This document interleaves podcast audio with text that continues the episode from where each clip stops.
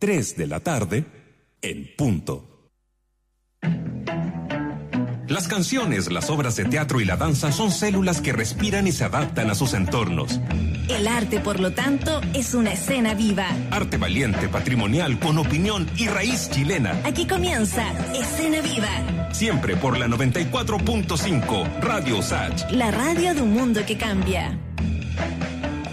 Así es, puntuales como debe ser, 15 horas en punto. Estamos dando comienzo en este preciso momento a una nueva edición de Escena Viva aquí en la radio USACH 94.5, frecuencia modulada acá en Santiago, señal digital disponible en radiosach.cl para todo Chile, para todo el mundo. Nuestras plataformas, las redes sociales de la radio también ya están activas, eh, pendientes y atentas a lo que podamos generar como discusión, como conversación, como tema de encuentro virtual en Facebook, en Instagram y en Twitter siempre con la misma eh, nomenclatura, con la misma clave, Radio USACH. Estamos empezando este programa de este jueves 25 de junio, más nublado, menos lluvioso, linda la cordillera todavía, bonitas imágenes que se ven también hacia el sur del país eh, y también hacia la cuarta región, donde se ha ido recuperando un poco esta tendencia eh, tan marcada de los últimos años, la um, sequía, y en ese contexto es en el que estamos empezando ya en el último tramo de la semana con contenidos que están, creemos nosotros, muy interesantes para que vayamos generando desde ya la conversación. Muriel Riveros, desde su casa, también en la conducción del programa. Del programa. Digo, Muriel, ¿cómo te va? Hola Mauricio y saludamos ahí a todos nuestros auditores, al equipo. Eh, estamos bien aquí, tienes razón, porque eh, ver la cordillera es siempre un buen panorama, lo decimos todos los días, pero es que sabes lo que pasa es que se ve y, es increíble cómo la contaminación ha bajado también en estos días y, la lluvia ahí ayudando, por supuesto, pero, pero se ve muy, muy bello eh, y es un agrado empezar así también el día, empezar así el programa, tirando para arriba ahí con nuestros auditores, recordándoles que pueden pueden seguirnos a nuestras redes sociales, porque ya tenemos alojada una pregunta, ya les vamos a comentar de qué se trata, pero mientras te quiero contar de qué vamos a tener hoy día en nuestro programa Mauricio Yurgense, porque vamos a estar contactándonos con Concepción para hablar con Jorge Yogi Alvarado, músico y vocalista de Emociones Clandestinas. Em, bueno, tiene un, un, late que está bien entretenido que se llama Hablemos al Toque y se hace obviamente online, así que cualquiera lo puede escuchar. Y eh, se habla un poco de lo que está pasando de la escena en Concepción, cómo está la cosa que está bastante ruda también por allá, así que eh, vamos ahí a conversar de esos y, y otros temas también, por supuesto, con él. Sí, muy interesante hablar allá como mm, lo que se mueve en Conce. Eh, eh, eh, a mí me consta que había un montón de cosas que estaban previstas, planeadas para el teatro regional, por ejemplo, el Bio Bio, conversatorios, todo esto en el contexto pues, que estaba viviendo Chile. Yo iba a estar, de hecho, yo iba a estar. ¿Tú ibas a estar allá, po? Sí, no, lo quería decir, pero sí. Yo tenía lista unos conversatorios ya que lamentablemente con el tema de la pandemia se cayeron de frentón, así que ya no se pudo. Pero claro, me consta que, que probablemente, así como esas actividades, hay muchas otras que también se han visto complicadas. En rigor es una, es una mm, situación que se ha visto en todo el país. Pero ya que vamos a hablar con el Yogi Alvarado, una leyenda musical del rock de allá, de la capital de la octava región, vamos a saber en qué están y en qué está él también, como creador, como músico, como el líder todavía sobreviviente incombustible de emociones clandestinas. Después nos visita, ¿cierto, Muriel? Rodrigo Munizaga. ¿Qué trae hoy día hoy, Rodrigo? Bueno, vamos a estar revisando obviamente cine y series porque está bueno. Va, a estrenarse Gloria en un ciclo de nuestro cine en TVN y lo vamos a comentar con él. Él lo, va em, a, comentar en torno a, lo que tienen preparado también estrenar y este sábado va a ser esa película. Además, eh, vamos a hablar de la película chilena Nadie sabe que estoy aquí, que debutó en Netflix. Es la primera película chilena que se hace y se estrena a través de Netflix. Y la de la serie de HBO I May Destroy You. Así que vamos a, tener harto tema para, para conversar ahí con él.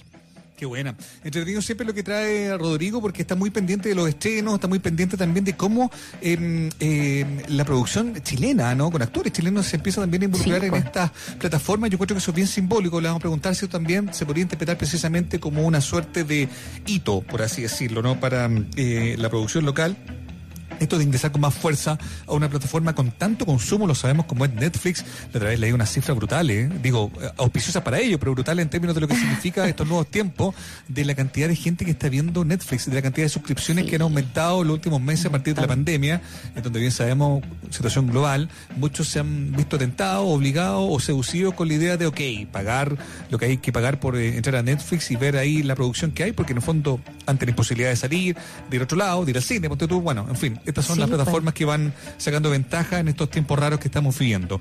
Hacia el final del programa, Muriel, Miguel González Larraquivel, más conocido como Maldito Barman. ¿En qué, en qué- qué anda tramando ese hombre hoy día?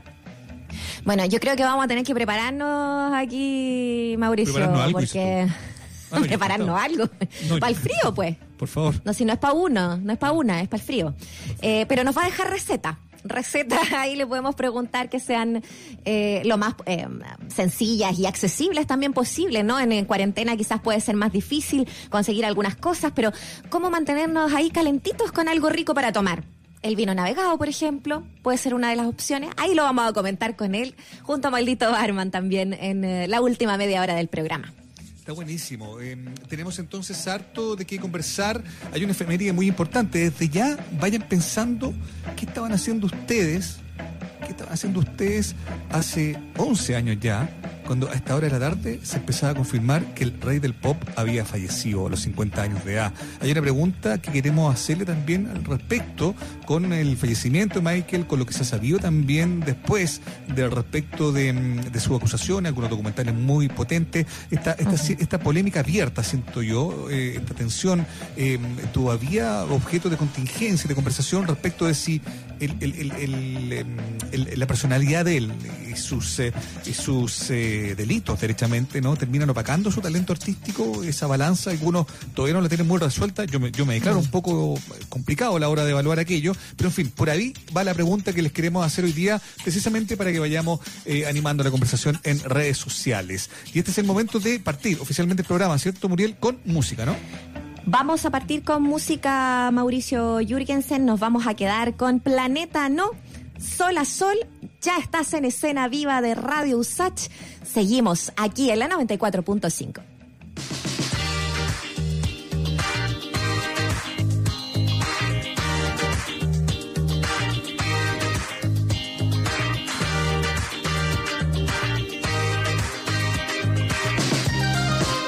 me constantemente.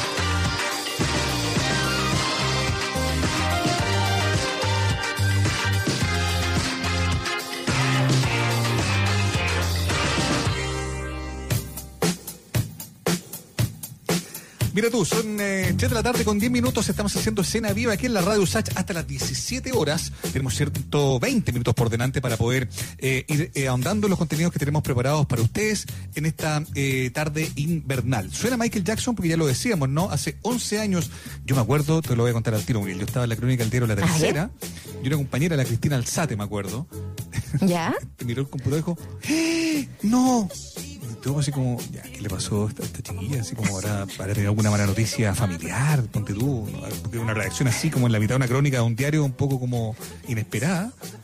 Y como que nos paramos todos como a sapear, básicamente uno es periodista, así que uno va a sapear, y ahí se murió Michael Jackson, y era como, Bueno, todos se acuerdan, ¿no? Bueno, algunos se acuerdan que eso, Sí. el primer portal de noticias fue TMZ en Estados Unidos, el que confirmó la noticia y lo que siguió luego fue como una búsqueda un poco desesperada por tratar de confirmar si era verdad o no. Y cuando finalmente se supo, evidentemente, claro, hubo todo un movimiento en el diario por lo que significaba trabajar en una sección de espectáculos donde se moría Michael Jackson. Había que hacer básicamente un especial, muchas páginas, levantar aviso y qué sé yo.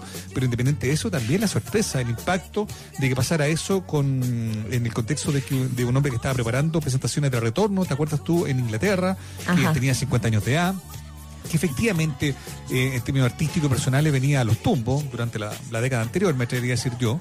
Eh, sus últimos 10 años no fueron precisamente muy virtuosos ni muy, muy concretos, al contrario, eh, pero igual era Michael Jackson y evidentemente eso generó una discusión muy potente. Y una discusión que Muriel eh, también se fue alimentando con, con, con los meses y con los años, ya han pasado 11 años desde que murió Michael Jackson, eh, respecto a lo que se ha sabido eh, sobre estas acusaciones de abusos sexuales contra menores, em, que en rigor se sabían desde antes, ¿no? Pero que ahora, con el ya fallecido, se han hecho mucho más eh, concretas, evidentes. Han habido documentales como Living Neverland, que es un documental Claro. brutal, con un nivel de detalle eh, de verdad Oye. desconcertante.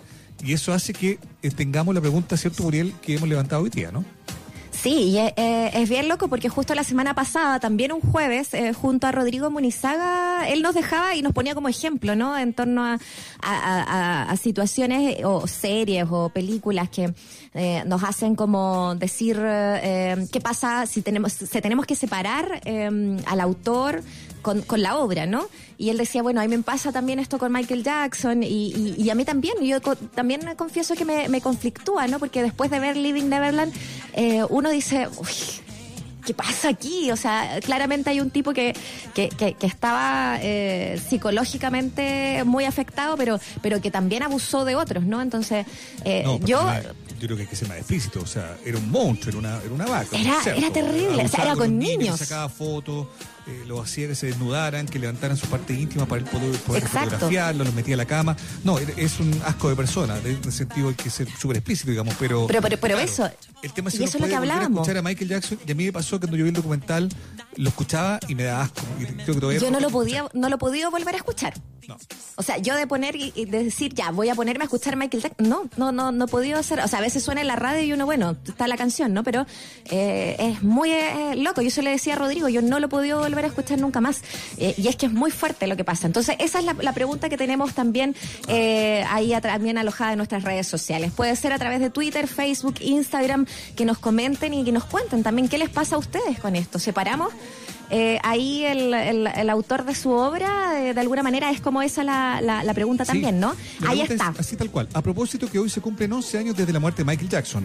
Las denuncias de abusos sexuales en, en su contra o pagan su legado. ¿Se puede separar al artista de su obra? Es una conversación, es un debate, pueden haber opiniones. Hay algunos que pueden decir, mira, si fuera por eso, por, por eh, condenar al artista eh, respecto de cosas de su vida, eh, personal o privada, claro, probablemente no escucharíamos, ni veríamos, ni, ni oiríamos nada, digamos, ¿no? En este caso, claro, no es solo que fuera un tipo que tuviera costumbre, qué sé yo, no sé, que tuviera otro tipo de, de- de declives, por así decirlo, ¿no? Acá hay una cuestión que tiene que ver con, con, con delito y con niños, con abusos eh, flagrantes, eh, comprobados. Entonces eso Claro. creo yo que dota eh, de, una complicación mayor esta, esta discusión. Pero bueno, veamos qué piensan ustedes. Estamos en, eh, en Instagram, estamos en Twitter eh, con eh, la pregunta ya posteada en, en- en la cuenta de la radio. Así que ustedes pueden efectivamente participar durante los próximos eh, minutos que nos quedan de programa. Vamos a poder ir conversando para ver cómo estiman ustedes que es la tendencia al, al respecto. Justo hoy, insisto, que se cumplen 11 años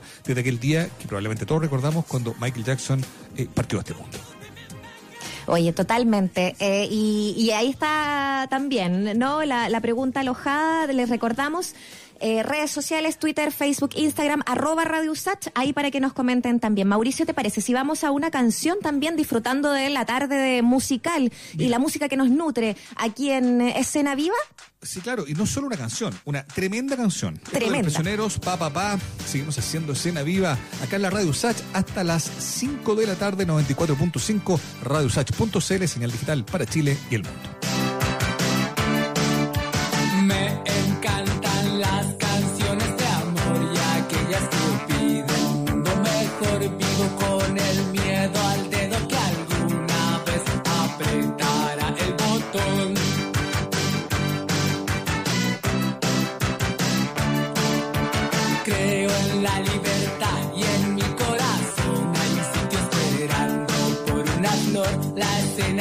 Poniendo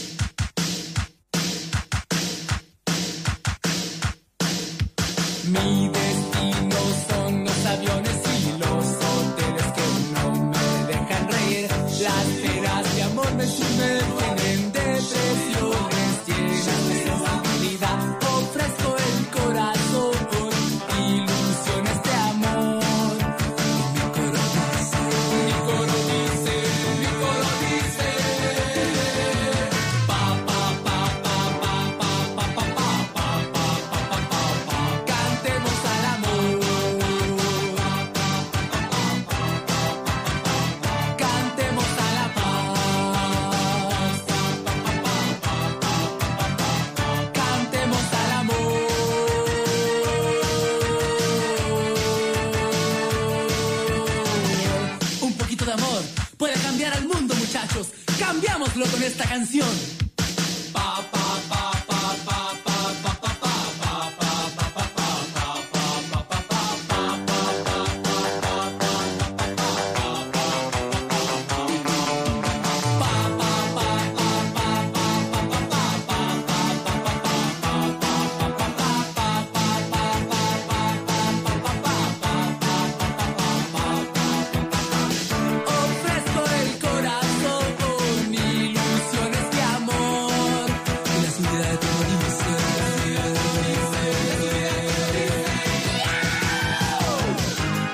Tú sabes, un artista es un hombre sensible que llora cuando ve caer una flor y que se asusta con cosas como el dedo que aprieta el botón. Es increíble como cuando subo un escenario me transformo, cuando veo las luces de colores y siento el calor de la gente. Mi corazón palpita y soy otro, soy otro tipo. Por eso, mi mensaje de amor para todo el mundo es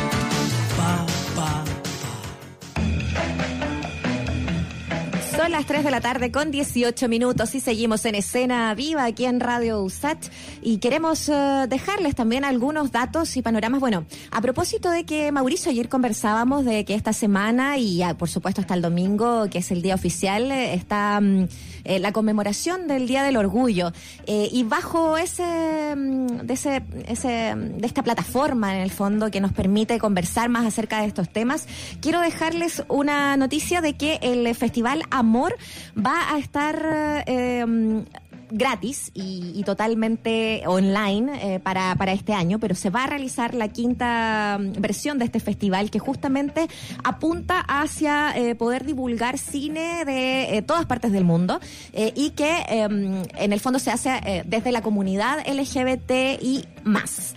Y lo interesante es que hay una película buenísima que va a estar eh, uniendo, en el fondo te tienes que inscribir para poder verla, esto va a ser en julio, pero desde ya se están inscribiendo porque es una película que eh, de seguro va a llenar los cupos y eso que son hartos.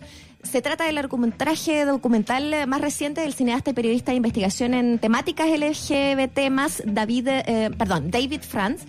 Eh, nominado al Oscar eh, por cómo sobrevivir a una plaga y que ahora nos entrega Welcome to Chechnya que eh, va a estar con una premier latinoamericana y que es una película súper esperada, como decíamos, desde, desde la comunidad LGBT, pero también desde el cine, eh, y que de todas maneras queremos recomendarles que se puedan inscribir antes. Son 650 eh, cupos para reproducción, eh, pero como decíamos, se llenan bastante rápido, así que a quienes gustan del cine, que quieren entrar también en este festival, eh, que un festival que, que, que le ha ido súper bien en convocatoria también, eh, bueno, para que se, se puedan inscribir también y, y lo hagan a través de sus plataformas, porque la, la película va a ser solo con estos cupos disponibles. Son hartos, pero se agotan rápidamente. Así que les recomendamos entrar a las plataformas de Amor Festival eh, para poder ver también la programación, programación bien digo, y, todo lo que tienen preparado también, eh, Mauricio. Estupendo, buenísimo, buen dato. Oye, seguimos avanzando en eh, la tarde. Lo que viene ahora es algo que sí, rápidamente se convierte en un imperdible esta primera media hora acá en Escena Viva. Estoy hablando de canciones con historia. Ustedes saben bien, de Rodrigo Ulloa, Ulloa, digo.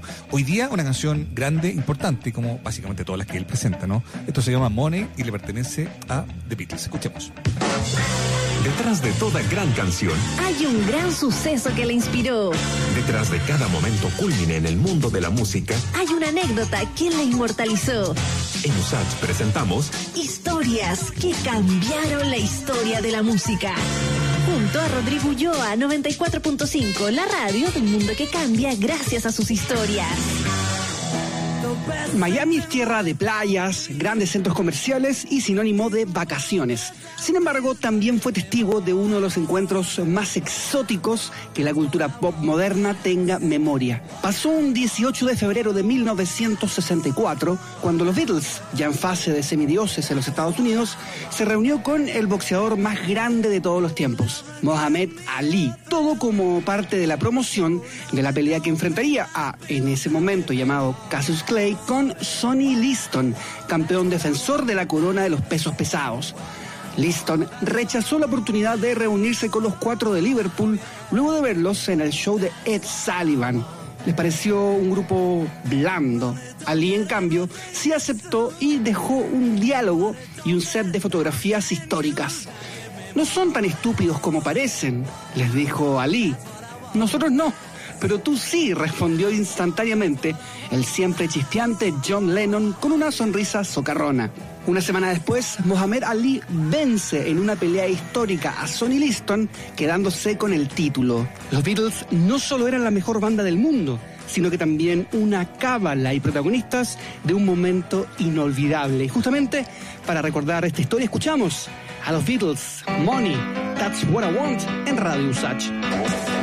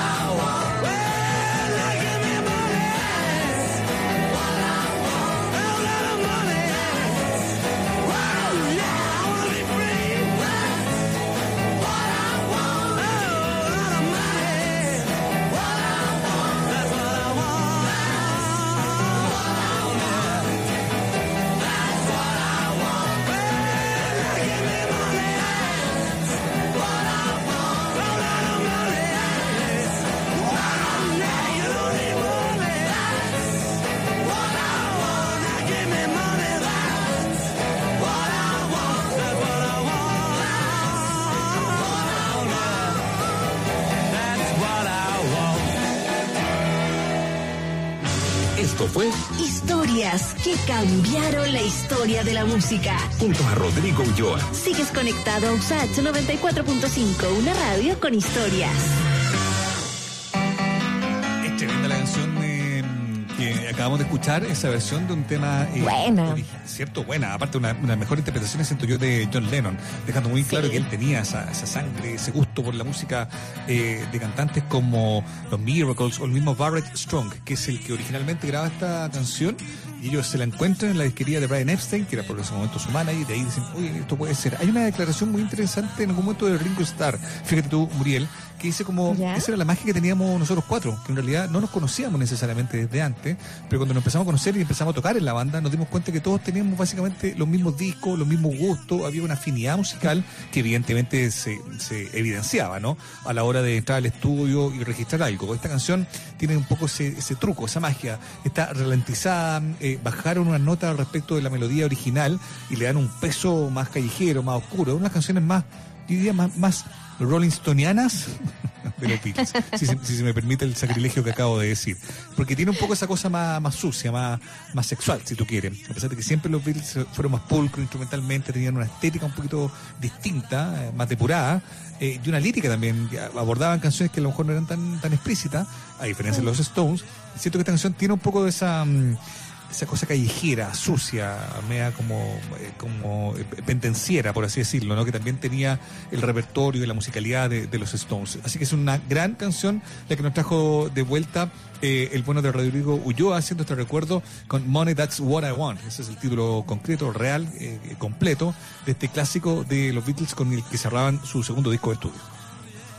Oye, como que se despeinaron, tú dices más, porque en ese tiempo eran como más, O sea, chascones más ordenados todavía. Chascones eran, se- chascones, pero se pusieron un poquito más malos. Porque convengamos que Ah. igual estos son paradigmas un poco eh, odiosos, ¿no? Eh, pero Sí. claro, los, los Stones eran los chicos malos y los Beatles eran los chicos buenos. Ahora, dentro de los Beatles había un chico malo, que era John Lennon, digamos, ¿no? Y que él asuma esta canción con esta propiedad, con ese tono, con ese, con esa, eh, eh, con esa como cosa más rasposa de la voz, más sucia, más Sí. callejera, más negroide si tú quieres también, por el contexto de la época. Efectivamente, yo creo que ahí hay una, hay una cosa un poquito más, no más chascona, sino que más, más agresiva. Y eso Más se agresiva. la canción. Yo, a Oye, a mí me parece que, in- que se nota. sí, a mí me parece, eh, es una canción que ha sido súper versionada y que uno la escucha, pero en, en voces súper distintas también, pero como que todos mantienen ese eso como más malo, ¿no? Ese- Este, este, este toque que le deja ahí, ahí a, la, a la canción. Tremenda canción. Muy buena la sección de Rodrigo Ulloa y como ustedes bien saben nos van Nos a ir eh, acompañando durante todas las primeras horas del programa estas canciones eh, con historias. Estas historias que han redefinido la historia de la música pop. Oye, Mauricio Jürgensen, ¿sabes qué? Está desatado ahí el dilema en nuestras redes sociales. Eh, una pregunta que estamos haciendo a través de arroba Radio Usach en Twitter, Facebook, Instagram, a propósito eh, de que eh, hace 11 años atrás moría Michael Jackson. Eh, hoy día nuestra pregunta es, ¿las denuncias de abusos sexuales en su contra opacan su legado? ¿Se puede separar al artista de su obra? En Twitter, por ejemplo, Leticia Briner nos dice, yo no puedo separar. Así, simple. Esteban por acá nos dice, es lo que nos han hecho creer que era un violador. Juan Carlos Ávila, totalmente, no se puede separar. Corta.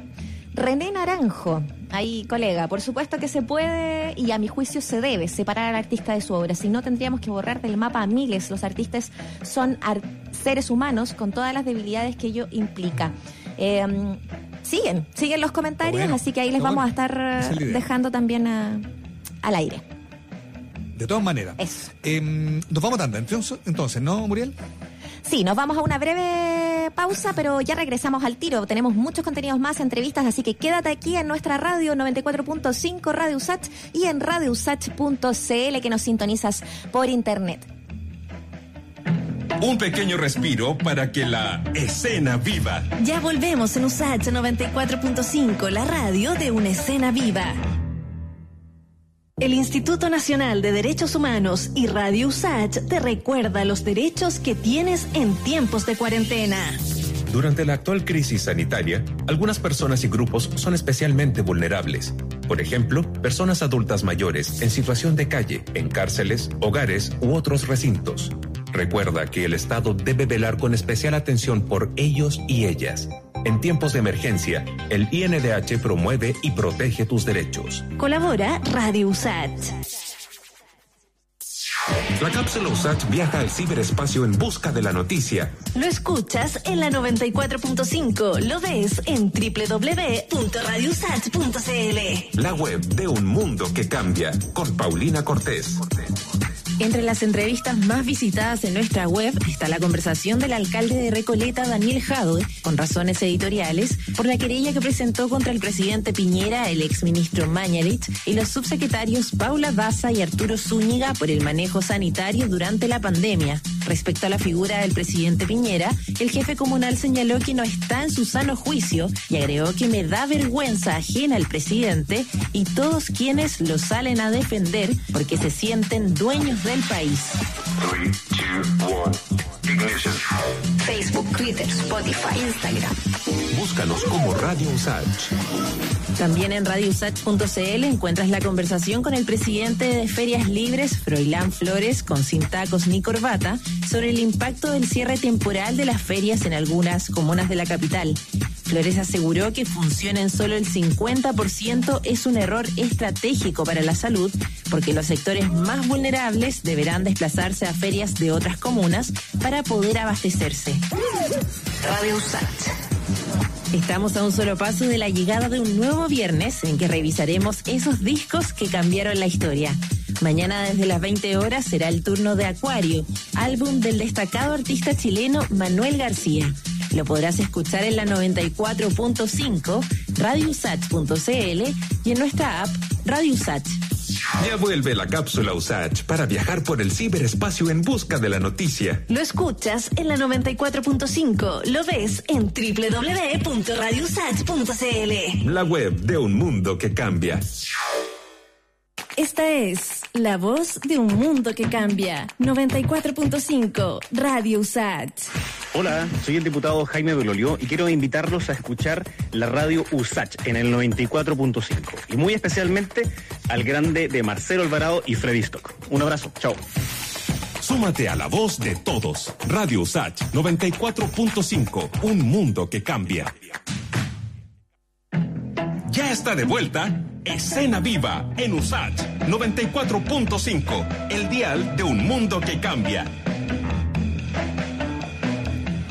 Seguimos en escena viva, son las 3 con 33 minutos. Recuerda que puedes también escucharnos a través de la eh, aplicación de Radio Usach. Nos puedes encontrar en tu App Store, en tu Google eh, Play. Bueno, ahí los buscas también. Eh, estamos en Spotify para que también puedas escuchar nuestros podcasts por ahí. Y por supuesto en radiousach.cl. Ahí puedes escuchar nuestra radio online y también revisar toda nuestra programación, las noticias, los podcasts que tenemos ahí para que vuelvas a escuchar las entrevistas eh, que tenemos en todos los programas, así que está disponible para ti. La app, de hecho, es muy cómoda porque puede, tiene una línea de tiempo y tú te puedes ir pero para atrás y escuchar todo el día, todo lo que te perdiste, si que te perdiste algo, o volver a escucharlo todas las veces que quieras también. Una canción, algo en, en dato en especial, lo puedes hacer también sin ningún problema a través de nuestra mm, aplicación de Radio USACH.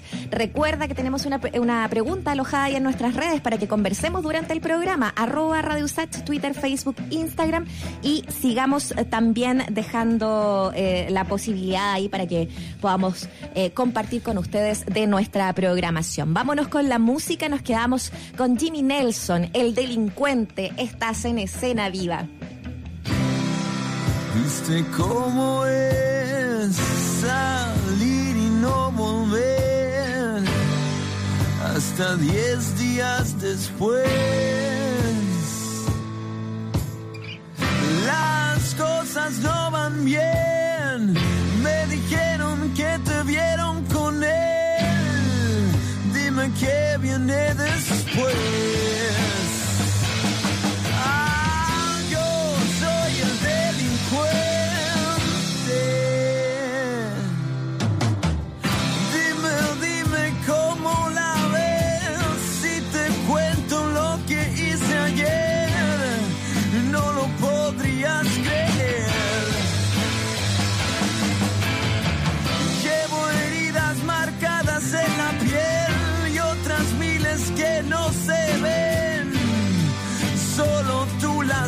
Las conoces.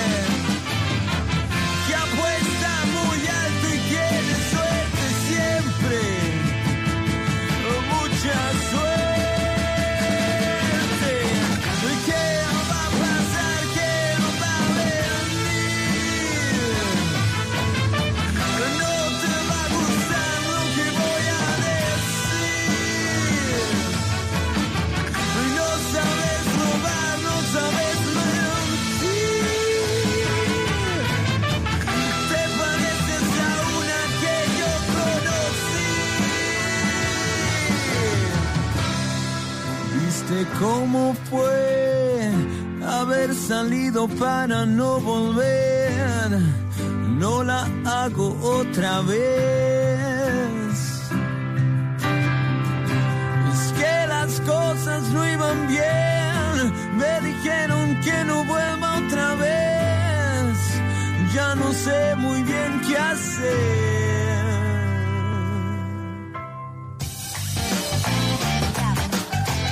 La tarde con 38 minutos. Estamos haciendo escena viva aquí en la radio SACH eh, 94.5 FM acá en Santiago, señal digital en el resto del país y también en, fíjate tú, Concepción, capital de la octava región, cuna del rock local. O digamos, para ser franco, que también ha habido cuna en otros lugares, un lugar donde han nacido músicos muy importantes, grupos muy relevantes, donde además que quizás es lo más valioso em, eh, como, como atributo, y que se ha identificado un sonido, una forma de encarar la música, una forma de retratar también em, el mundo del rock desde ese lugar. Por eso es que hasta ahora de la tarde eh, hacemos contacto con el gran Jorge Yogi Alvarado, músico, vocalista de Emociones Clandestinas, leyenda del rock penquista. Jorge Yogi, ¿cómo estás? Te saludamos acá en Escena Viva. Hola, Hola. Yogi. Hola, hola, ¿qué tal Mauricio? ¿Qué tal Muriel? Encantado de saber de ustedes a través de la vía telefónica al menos. ¿Qué te parece? Y, y, bueno, dadas las circunstancias, se agradece eh, enormemente que mm, estemos expandiendo este el radio comunicacional para ver qué sucede en el resto del país, ya que Yo- Chile no se acaba por el sur en San Bernardo ni en La Serena por el norte. Lo sabemos, nada, Jorge, pues. y de hecho, créenos que nosotros siempre hacemos un poco el mea culpa y siempre también lo revisamos. decimos, hay, que, hay que tratar de estar conectados con todo, porque es lo que mm, nos compete, lo que nos importa. Y ya que estamos precisamente hablando de eso, cuéntanos cómo está la situación allá en Concepción, eh, que, que tú puedes percibir desde tu entorno más cercano, pero también desde lo que tiene que ver con la ciudad. Y por lo pronto, ¿cómo está la actividad em, eh, musical? ¿Cuánto se dejó de hacer? ¿Cómo está el, em, el terreno para los colegas allá? Bueno, eh, el escenario no es muy diferente a- al resto del país y al resto del mundo en realidad. Eh, estamos en el Gran Concepción en una situación bastante crítica, muy crítica con respecto a la pandemia propiamente tal, dado que los protocolos de, quedarse en casa eh, no se ha seguido muy al pie de la letra, lamentablemente con ese fallido mensaje que envió el gobierno que podíamos salir a juntarnos con los amigos tomarnos un chop o tomarse un café o comer una- comerse una empanada, eh, fue muy tomado a pecho y la gente volvió a salir. Antes de eso, Concepción era una ciudad total y absolutamente fantasma, o sea, no, no andaba nadie salvo, salvo eh, la naturaleza misma, eh, como pajaritos, gaviotas, perritos, eh, todo estaba volviendo a tomarse la ciudad en forma natural, la naturaleza misma. Pero luego de ese lamentable mensaje, eh, la cosa se desbandó y hoy, hoy en día, como ciudadanía, estamos viviendo una situación bastante crítica. Es más, ayer todos los alcaldes de- del Gran Concepción han llamado reiteradas oportunidades, pero ayer fue un pedido ya casi dramático de que pusieran cuarentena total y obligatoria en todo el territorio de la octava región, pero lamentablemente no fue oído eh, por las autoridades mayores. Y seguimos con un confinamiento eh, que va a ser este fin de semana largo, pero que es solamente para no ingresar a la octava región, puesto que eh, el confinamiento al interior de todo el Gran Concepción es prácticamente nulo, o sea, te puedes trasladar de una comuna a otra sin ningún problema. Y el virus sigue paseando de un lado a otro. Y para aún eh, agravar más la situación, estamos con un clima bastante inestable, con mucha, mucha, mucha lluvia, como en tiempos pasados, mucho viento, mucho frío también, entonces se viene como, entramos el 21 de junio el invierno y, y se vino con todo, como hacía tiempo que, como hacía muchos años que no se veía. Entonces eso claramente agrava la situación y es, yo vivo aquí en Pedro de Valdivia, que es una arteria principal que une Concepción con la comuna Chihuayante igual que por lo tanto es un alto, una avenida de alto tránsito vehicular y es lamentable ver cómo los trabajadores que sí están obligados a salir a, a- a la calle por, por el sustento del día a día y otros que trabajan en la gran industria. No olvidemos que la octava región y Concepción en particular es la zona, junto a Talcahuano, el, el- el- la mega zona industrial del país. Por lo tanto, estamos, ro- claro, estamos rodeados de celulosa. eh. Eh, Mira, yo te puedo hacer un despacho que puede durar 24 horas. Lo sabemos, lo sabemos, Yoyi. Oye, pero sabes que es bien importante eso, porque bueno, ha sido de las regiones junto con Ñuble, eh, bueno, aparte de la región metropolitana que nosotros aquí tenemos también la escoba, eh, que, han sido súper, súper afectadas y, me imagino que como, como ahí mm, eh, hay activista social y cultural, Yoyi, estás ahí bastante pendiente. Más o menos de eso también eh, a- te surgió con, con respecto a hacer este late eh, que, que se puede escuchar online. Cuéntanos un poquito de eso, a- de, de Hablemos al Toque y de, de- de cómo te sientes también tú en, en esta mm, situación de comunicador, vocero, activista. Bueno, eh, e- e- ese ley eh, surge en realidad porque mucha gente me empezó a llamar para hacer eh, entrevistas, ¿ya? Eh, vía Instagram, eh, de distintas partes de- del país, incluyendo muy, una muy bonita para unos chicos de Aysén, que están haciendo lo suyo por, por la región también. Y, y dentro de, de estos late, eh, con Jorge Guajardo de, de la radio No Somos Radio, de este medio comunicacional, eh, tuvo muy buena acogida y pidieron que hiciéramos otro. Pero el primero era solamente porque me entrevistaron como músico y tal cual como lo están haciendo ustedes en este momento. Pero gustó la entrevista y me invitaron a otra, a otra y, y luego me dijeron, ¿por qué no hacemos un ley? Ya, pues, ¿cómo le ponemos? Y se estábamos en toque queda, hagamos unas 22 horas y, y hablemos al toque. Ya, en alusión al toque queda y, y, y- y de esa época que teníamos que convivir de toque a toque también. Entonces, eh, eh, empezamos a hacer este trabajo y que ha tenido muy buena acogida, a contar historias de mm, historias de los grandes músicos, de estos ángeles caídos de la música a nivel mundial. Tanto así que hemos hablado de Rosita Serrano, que fue el último, con la participación de del director del documental, Pablo Bertelón, y hemos hecho de Nina Simone, de eh, eh, Little Richard, homenajeamos a- también a Florian Schneider de, de Kraftwerk, y así varios, y han tenido mucha acogida y Y ha sido bonito porque también desde otros medios me están invitando a que haga cápsulas de música, de la música de la región o de Eso, otros yo- lugares del país. Y es bonito.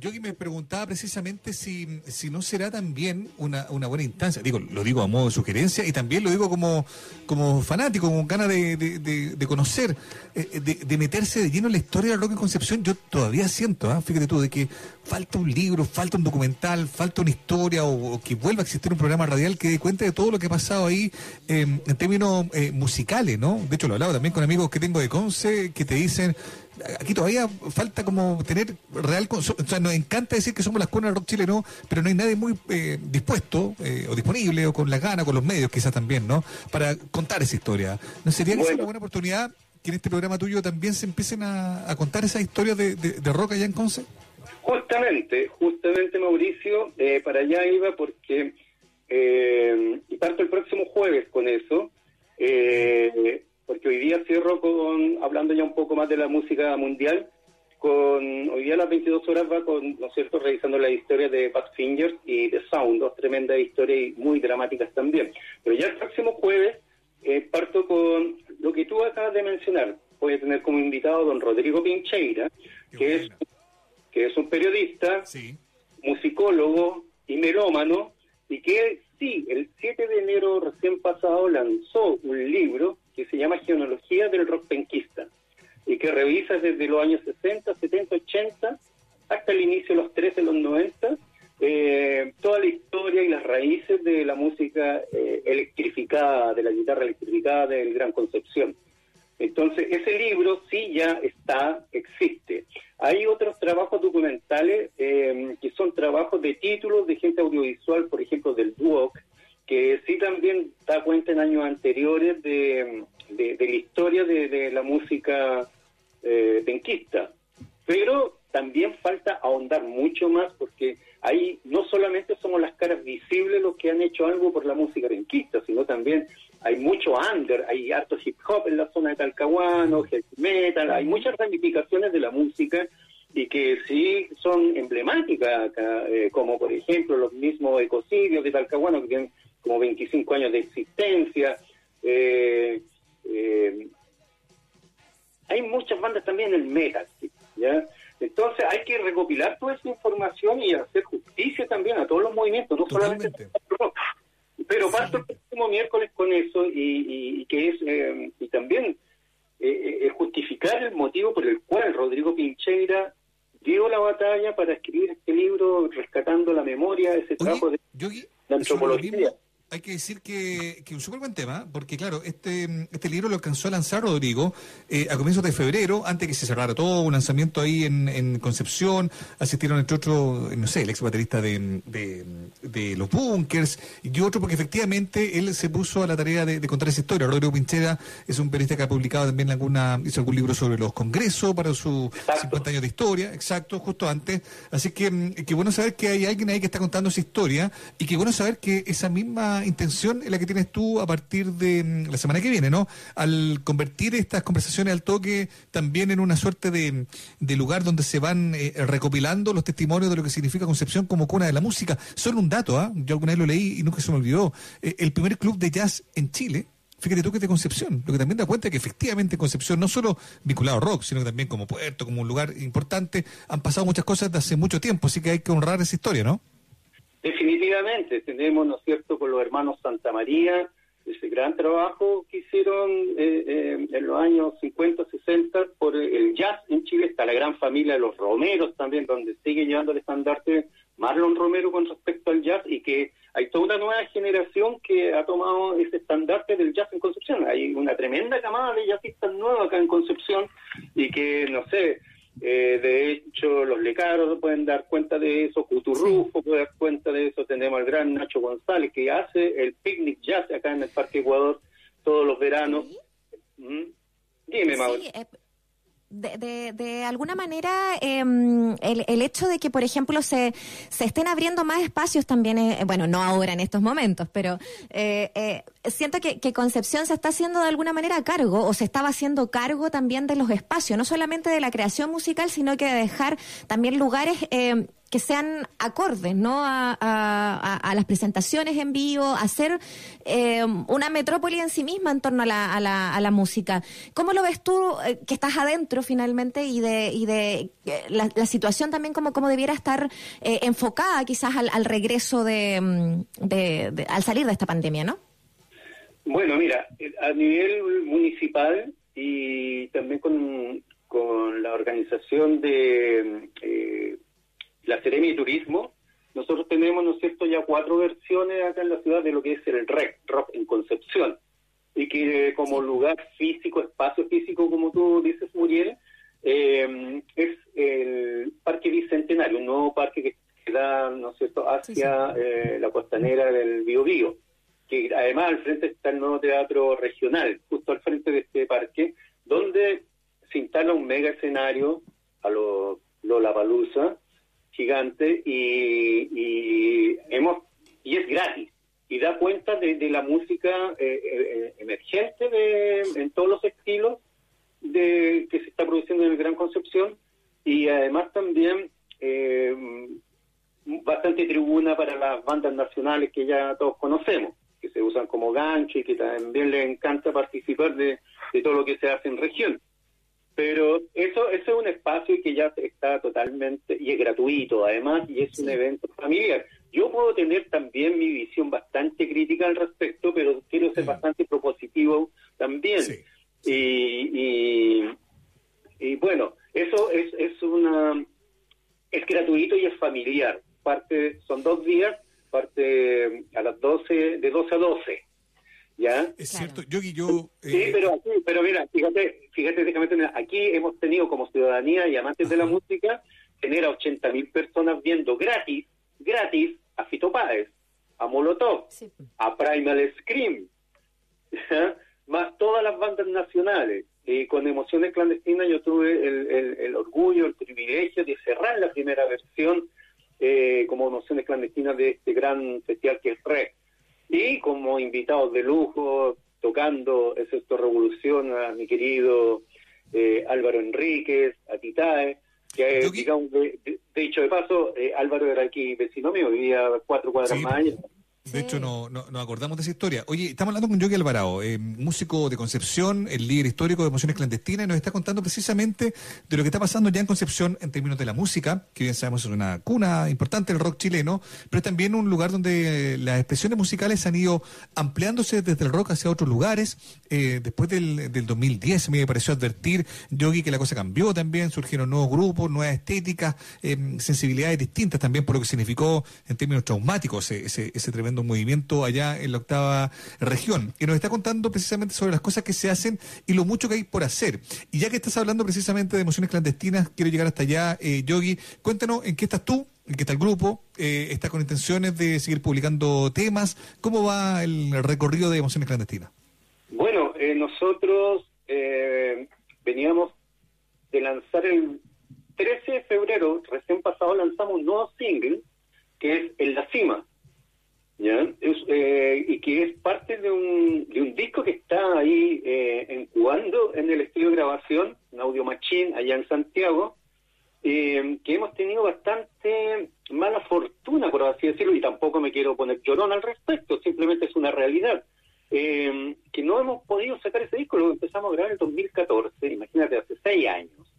Y por diferentes motivos quedó truncado ahí. Primero fue un tema que nos pasamos del presupuesto que teníamos considerado, nos engolosinamos porque estaba quedando tan bueno, entonces empezamos a, consumir más recursos técnicos para poder sacar mejor el producto como disco. Luego yo tuve problemas de salud, no se pudo, íbamos a lanzar el, el, el- single en octubre, vino esto de- de nuestra batalla social, y alcanzamos a lanzar el 13 de febrero el single, el video, todo, y mm, el 13 de febrero, y de ahí yo estaba tomando fechas para todo el país, tenía agendado hasta diciembre, fechas de diciembre de este año, y partíamos el 3 de abril acá en Concepción. Todo eso quedó truncado, y por lo tanto, bueno, hemos estado trabajando el video vía las plataformas, ha andado bastante bien, ha tenido mucho elogio, es un rock and roll que caracteriza Clandestina, es un, es un Emoción Clandestina bastante recargado al rock and roll eh, punky, guitarrero, como tiene que ser, bien garage, como nos gusta por acá. Y, y lo hemos estado trabajando. Por otro lado, yo sigo componiendo, he estado ocupando, tengo otro proyecto con mis hijos, con Diego y Julián, que es Polyphonic Love, que es un disco, es un eh, y junto también con eh, Estudio eh, Vitrio, que son los hermanos Faunde en las imágenes. Es un proyecto electro dance con, que tiene mucho rock and roll sobre bases eh, bailables, con mucha electrónica, máquina Qué y bueno. visuales. Y está, pero de lujo, nos estaba yendo espectacular y con las tocatas eh, estábamos siendo así como la bandita estrella nuevamente, la revelación de Concepción y se nos vino esto. Pero estamos trabajando, el- hicimos desaparecer el link, a pesar de, de mi hermana, que yo vivo con ella, y mi hijo Diego, hicimos desaparecer el link de la casa y ahora están todas las máquinas instaladas, nos hemos tomado y entre medio de las plantitas, todo tenemos ahí los sintetizadores, guitarra, y, y- y estamos poniendo a las nuevas composiciones. Oye, Ya, qué bueno sido. saberlo. Yoyi, y, y bueno, a propósito de, de- de lo que se venga, entonces vamos a terminar también esta, esta conversación con, con un poco de música y de emociones clandestinas, pero te queremos dar las gracias, vamos a estar escuchando este, este late, eh, porque además nos ayudas a enterarnos de lo que pasa justamente en Concepción. Así que hablemos al toque eh, para que les dé, para que demos también las, las indicaciones donde pueden escucharlo y, y, por cierto, muchas gracias por conversar con nosotros en Escena Viva. Bueno, muchas gracias Mauricio y Muriel, gracias A ti, por también a, a- a- Radio USAT por preocuparse de lo que pasa en región, en materia al menos en lo que les compete a ustedes y, y en Escena Viva. Y mm, bueno, eh, el- hablemos al toque es por Facebook Live de No Somos Radio, ¿ya? Facebook Ya. Live No Somos Radio, 22 horas. Hoy, jueves, a todos los jueves y hoy día precisamente estaremos revisando a las últimas bandas inglesas que es eh, Badfingers y The Sound para luego ya adentrarnos en lo que es la música penquista y nacional, región sobre todo. Ya, así que todos invitados y muchas gracias. Gracias, Yogi, te pasaste. Gracias a ustedes. Un abrazo grande. Cariño. Chao, chao. Buenísimo. Yogi Alvarado, entonces, reportando desde Concepción sobre eh, todo lo que pasa allá, o lo que dejó de pasar, o lo que podría empezar a pasar de vuelta cuando todo vuelva a cierta normalidad, y también respecto a lo que está haciendo él en el intento de recopilar las historias de una ciudad tan importante. Y ya que hablábamos con él, vamos a ir a una canción de ese disco mítico de la música chilena, Bajo la Costanera, del año 1987, el disco de Emociones Clandestinas con el que abrían su senda musical. Vamos a escuchar un clásico de ese registro. Esto se llama Cajitas Rectangulares. Estamos haciendo escena viva aquí en la radio USACH 94.5.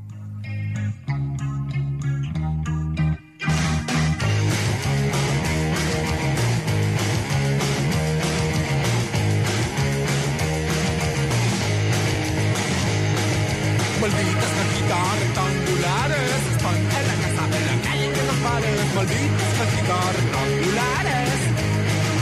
Fabrican estrellas que son industrias, fabrican los héroes por cantidades. Malditas cajitas rectangulares están en la casa, en la calle, en los bares. Malditas cajitas rectangulares. No se tapen de ella como un idiota. Y yo que te hablo, tú que me callas. Observa de día en todas partes, también en la cama, que donde vayas.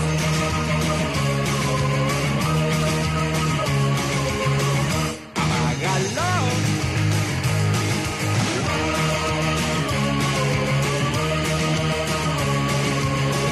Apágalo.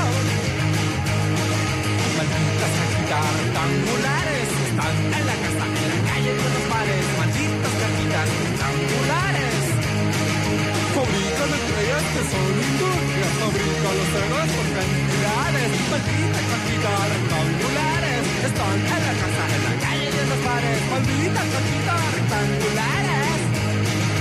Ves las novelas y las seriales, ves las noticias y los comerciales, ves el fútbol y todos los deportes, ves las primicias musicales.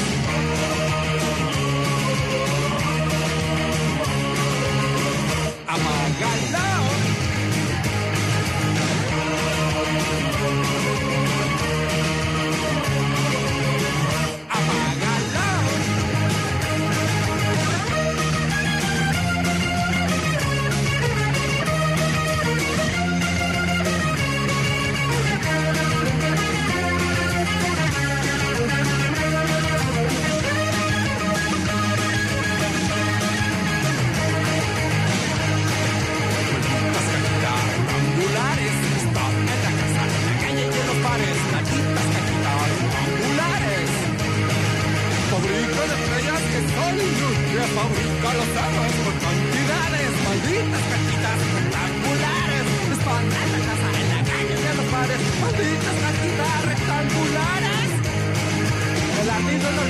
Te olvidaste. ¿Recuerdas cuando niño los cuentos de mamá con las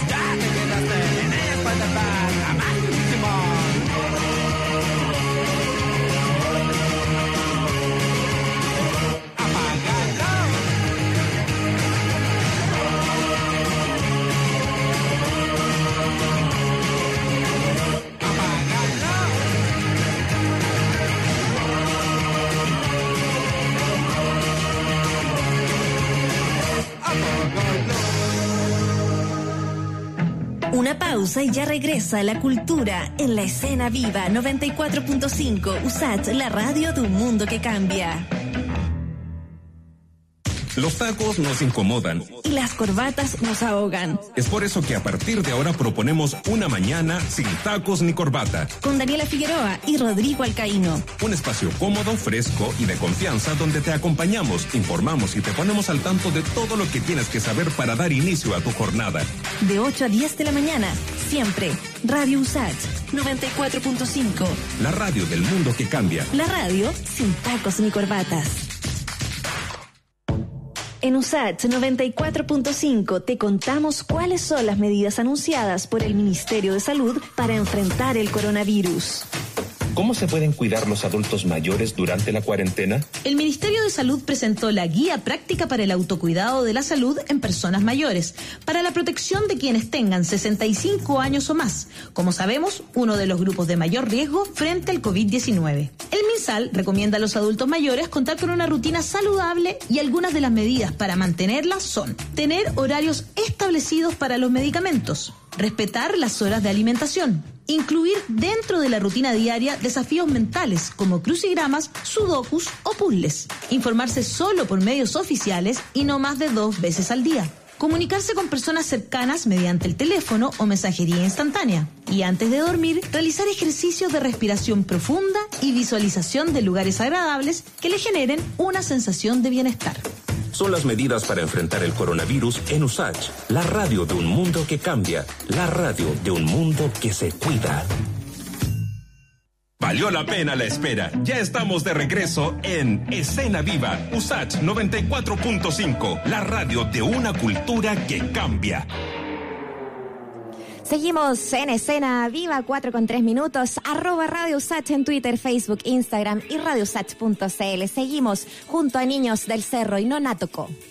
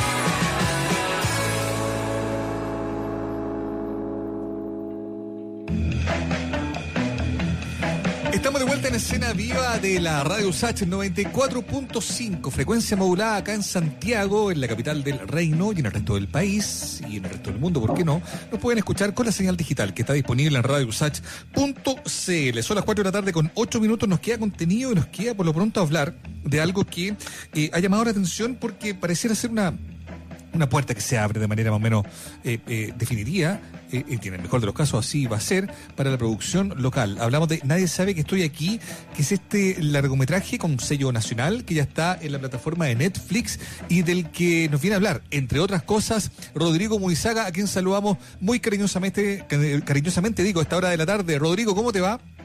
Muy bien, ¿cómo están ustedes? Hola, Rodrigo. Eh, igual que ayer y antes de ayer. Con frío. estoy, yo estoy a dos estufas acá en mi departamento. A dos estufas, yo estoy con mate.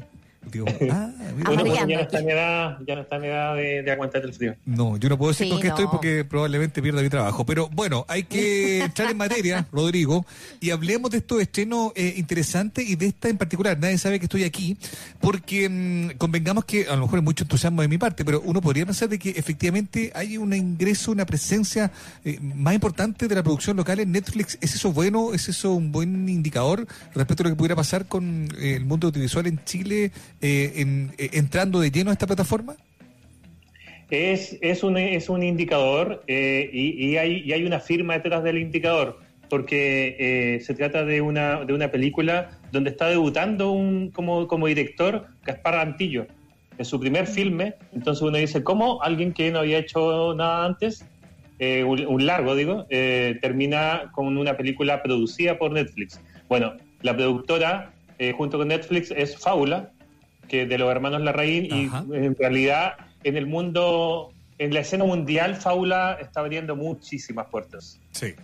Eh, y entonces, te- que la película haya sido producida por los hermanos La- Larraín eh, dio ese alcance, pero no es lo único, es la primera película chilena que está producida por Netflix. No es que Netflix en, en muchas partes lo que hace es que va gente como cazando en el fondo eh, Claro. películas que ya están hechas. eh, o series, pero en este caso estuvo desde el guion que Netflix eh, apoyó la película. Por lo, por lo Sí. tanto, es como es bien meritorio. Y o- ojalá que haya, que haya más. Por, por lo pronto, habían algunos stand-up como de Javi Dueñas, de Natalia Valdebenito, Claro. ya en, la, la- en la plataforma de Netflix de Fabricio Copano. Eh, pero, y hay algunas series que compraron como el reemplazante que estaban en, en- en- en la plataforma. Pero este es el primer Oye. estreno original. Y es una película Rodrigo. bastante particular que se estrenó ayer. Sí, Sí, sí, sí. Solo para complementar lo que decía Mauricio, que efectivamente da como ganas de pensar de que, de que mm, eh, de alguna manera se, se, se está eh, poniendo más fichas también, ¿no? A, la- a las series y películas chilenas en plataforma. Eh, y eso te iba a preguntar, ¿no? Que para, para entrar un poco en esta película en particular, eh, porque, porque además se, se trabajó con- de manera un poquito más internacional. Hay un actor que es eh, de ascendencia chilena, pero, pero que es bastante eh, estadounidense él y, y bien reconocido allá también, como Jorge García. Sí, en, en- en la escala la- latinoamericana yo diría que, bueno, Brasil y Argentina están primero y segundo lugar, eh, y luego yo creo que está ahí entre Colombia y Chile para las plataformas. Por esa razón, Amazon, por ejemplo, hace una serie como El Presidente, y por eso eh, Netflix pone fichas también porque le interesa el mercado que no es tan grande, pero sí está bastante esparcido. Es eh, em- eh, la penetración que está teniendo el streaming acá en Chile está como creo que segundo a nivel latinoamericano. Eh, Imagínate. que ocurre también con el cable. Eh, Somos, somos realmente, estamos bien pegados a las pantallas. Eh, y Oye. eso entonces llama mucho la atención del streaming. Totalmente. Oye, Rodrigo, y, muy breve, porque esto no está considerado en pauta, pero ¿qué opinión te merece que haya sido confirmado Pablo Larraín, precisamente de Fábula, para, para dirigir esta película que va a llevar eh, a la pantalla grande eh, algún momento en la vida de Lady D, ¿no? Con Kristen Stewart. Eso también me parece que es como que habla de algo importante en su carrera y, para lo que significa y el peso que tiene, me imagino, su productora en el mundo audiovisual del mundo, ¿no? Y, a- y además una película, o sea, uno dice como, a, a menos que Kirsten Stewart lo haga demasiado mal, probablemente va a estar nominada al Oscar. Mm. Así como Natalie Portman también lo estuvo, o sea, eh, tiene, hay, hay harto buen ojo de Pablo Larraín, aquí lo llamaron, pero Pablo Larraín está bastante acostumbrado a, a hacer eh, películas con bastante buen ojo comercial, pese a que su cine no es tan comercial, pero Exacto. una película, por ejemplo, como No, tenía todos los atributos para llamar la atención de la academia, como Mm. si fue, o sea, un país chico que termina derrocando a un dictador por un plebiscito, o eh, llevar como a, a la pantalla la vida de Lady Di, claramente va a tener todos los ojos puestos en esa película, más allá de que sea una película que probablemente no va a ser una película que la va a romper en la boletería, porque no es el tipo de cine que a Pablo Larraín le gusta. Mm. Tampoco lo fue Jackie. No, no lo Así fue. que, bueno. Aunque Natalie Portman estuvo nominada al Oscar y para muchos debió haberse lo llevado, de hecho. Sí, sí, es quizás lo mejor Bueno. de esa película. Oye, entremos entonces eh, en, en temas más concretos. Eh, la, la serie funciona? ¿El largometraje, digo, eh, funciona o no? ¿Es bueno más allá de que sea, de que permita que la entrada de Chile y tal? Eh, eh, ¿cómo, lo, ¿Cómo lo viste tú? Eh, funciona a medias. Eh, está protagonizada por Jorge García, que es muy conocido como el chileno de los. Eh, o, o más coloquialmente, como le decían, como el gordo de los. Sí. Eh, Yo no quería ser tan incorrecto, pero qué bueno que lo sí, dijiste. yo tú. cómo se llama, pero es que así es como de verdad la Sí, gente. el guatón de los, para que Eh, el tontera. guatón de los guatón era de como los. se le conocía. sí. Sí, pues, sí, pues, sí, totalmente. Y él eh, tiene su primer protagónico de su carrera. Justamente acá, su papá era chileno, el, pa- el papá eh, murió hace 10 años y él no había venido a Chile hace 30 años. Wow. Y eh, tiene una particularidad de por qué lo eligieron, más allá de que él sigue teniendo como una presencia secundaria en Estados Unidos. eh, forma parte del elenco de una serie que en Estados Unidos le va más o menos bien, acá no funciona mucho, que es el remake de Hawaii 5.0. eh, y lleva varios años eh, como parte del elenco. Y tiene su primer protagónico como un tipo que es un poco autista, un tipo eh, de unos treinta y tantos años que trabaja con su tío, interpretado por Luis Ñeco, que parece ser como que si no hay películas chilenas, si Lu- Lucha Ñeco, como que no es chilena. Eh, Lucha Ñeco está, aparece en todo. Eh, Ahora, él- eh, él- ¿te puedo preguntar algo sobre, Lu- sobre Lucho Ñeco? Ah, eh, que yo eh, digo, bueno, todos sabemos que es un actor de vasta trayectoria, pero ¿será un comodín? ¿Es un, ¿Es un buen comodín o es un lugar común de repente? A mí me parece que es un buen comodín. Eh, como me, me parece que tiene una gracia, tiene un modo de interpretar y, y que hace que probablemente todos quieran trabajar con él. Entiendo. Eh, sí, y, y- y lo otro es que es un tipo muy profesional. Es como de verdad un Sí. tipo muy mateo que, que ti- tiene hartos buenos comentarios de, de la gente que ha trabajado con él. Bueno, ellos dos son tío y sobrino que trabajan haciendo la, cur- la curtiembre de pieles de oveja en el sur. Ajá. La fotografía es espectacular. La, la filmaron en Puerto Octay, eh, a la orilla del lago Yanquihue Bonito. y de verdad los escenarios son increíbles. Bueno, y, Memo, que es el personaje principal interpretado por Jorge García, es un treintañero que prácticamente no habla. Jorge García casi no se le escucha hablar durante la película. Es un tipo que está totalmente traumado por eh, su figura, su peso, porque cuando era chico él participó en una suerte como de clan infantil, años 80, y él se convirtió, eh, pudo haberse convertido como en una gran figura, pero eh, su papá eh, decide hacer un trato con, con el tipo como de, de un sello discográfico y hace un- una suerte de Milli Vanilli. Básicamente pone No la voz, creo. pero él no tenía la figura para ser la estrella. Y hay otro chico que sí tenía la figura y que se convierte como en una superestrella. Y él entonces queda relegado y traumatizado. Eh, Jorge García en la vida real canta y canta muy, muy bien. Yo no tenía idea con, con- con la película. Vaya. em- Empecé a buscar si realmente él cantaba y él sí canta las canciones que aparecen en la película y de verdad tiene súper buena voz y fue una de las principales razones de por qué lo eligieron. Oye, Sí, qué el, bueno saber. el tema, el tema principal está compuesto por Carlos Cabezas, además. La pregunta es, así como parece, no sé si Muriel iba por el mismo lado, pero así como suena, suena súper entretenida. ¿Y por qué funciona a medias? El, el problema, y voy a ser como directo porque no es entretenida. Eh, Mm. Nada. Bueno, tiene, tiene una, un, un hálito muy de, de cine independiente, para, que, para hacer una idea como de algo que puede ser un poco cliché. Hay mucho silencio, el protagonista, ya dicho, prácticamente no habla. Harto silencio, la música aparece pero luego desaparece y por lo tanto son escenas eh, bien contemplativas. Eh, es una decisión autoral y uno puede enganchar o no puede enganchar. A mí en lo particular no enganché, no considerando que sea una película para nada mala, creo que Jorge García está bien, creo que la historia central eh, es llamativa, uno igual termina viendo la película hasta el final, eh, la fotografía es increíble, pero siento de que se pasa un poco como de cambios con, con lo contemplativo. Oye, eh, estamos con Rodrigo Munizaga porque es jueves y, y el cuerpo lo sabe y necesitamos de series, televisión y por supuesto de cine. Esta película que es chilena, la primera en Netflix, es la que nos está com- eh, comentando Rodrigo. Igual eh, de repente se pasa que, es injusto, ¿no? Cuando uno dice cine independiente, al, al tiro como que se imagina esta película contemplativa eh, y, y es un poco lo que nos relatas de lo que pasa con esta, con esta película. Igual bueno en todo caso que la gente la pueda ver y pueda hacerse su opinión también de, de- de lo que de, de los códigos, ¿no? De cómo, cómo, cómo se da la película.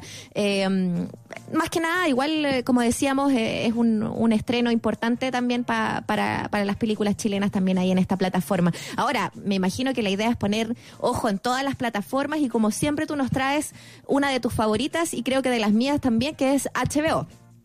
Sí, eh, quería que esta, esta, esta serie, si no la han visto, de verdad, y para todos los que nos están escuchando, para mí es la mejor serie del primer semestre. Eh, Ya. Bueno, de la serie nueva, porque Better Call Saul, como que para mí es como está como en una escala muy superior, pero se llama I May Destroy You.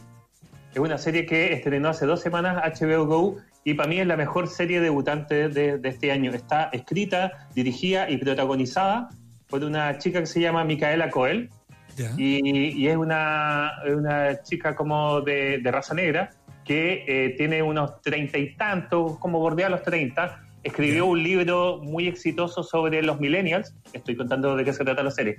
Pues, y, y en la calle todo el mundo la reconoce por porque es tan ingeniosa, eh, tan divertida esta primera novela y tiene la presión por un segundo libro. Y el segundo libro no sabe muy bien para dónde va ella y le dicen que tienen que entregar un borrador, la editorial le exige un borrador, ella no tiene absolutamente nada y empieza a escribir, empieza a copiar cosas por internet, está un poco como sobrepasada, la llama un amigo y le dice, por favor, es como carretea conmigo, ven a tomarte algo y ella finalmente va, toma como un reloj de ya, ok, una hora, voy a carretear, va a un bar y en el bar en algún momento literalmente se la apaga la tele. Y eh, acá tengo que hacer un pequeño spoiler porque si no, no se puede contar bien de qué se trata eh, la serie. Pero eh, ella descubre que fue abusada sexualmente. Perfecto.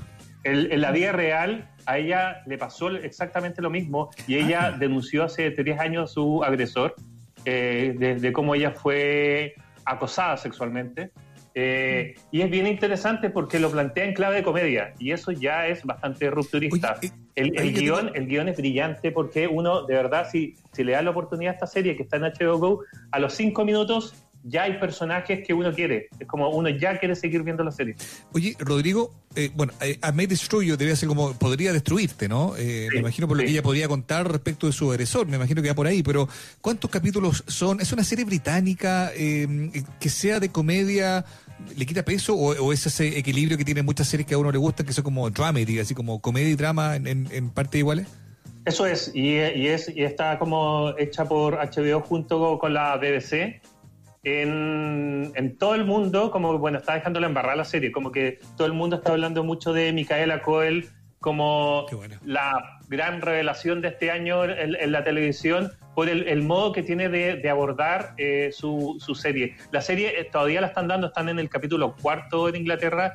Acá hay dos capítulos en, en HBO Go. Creo que van a ser ocho, son de 25 minutos.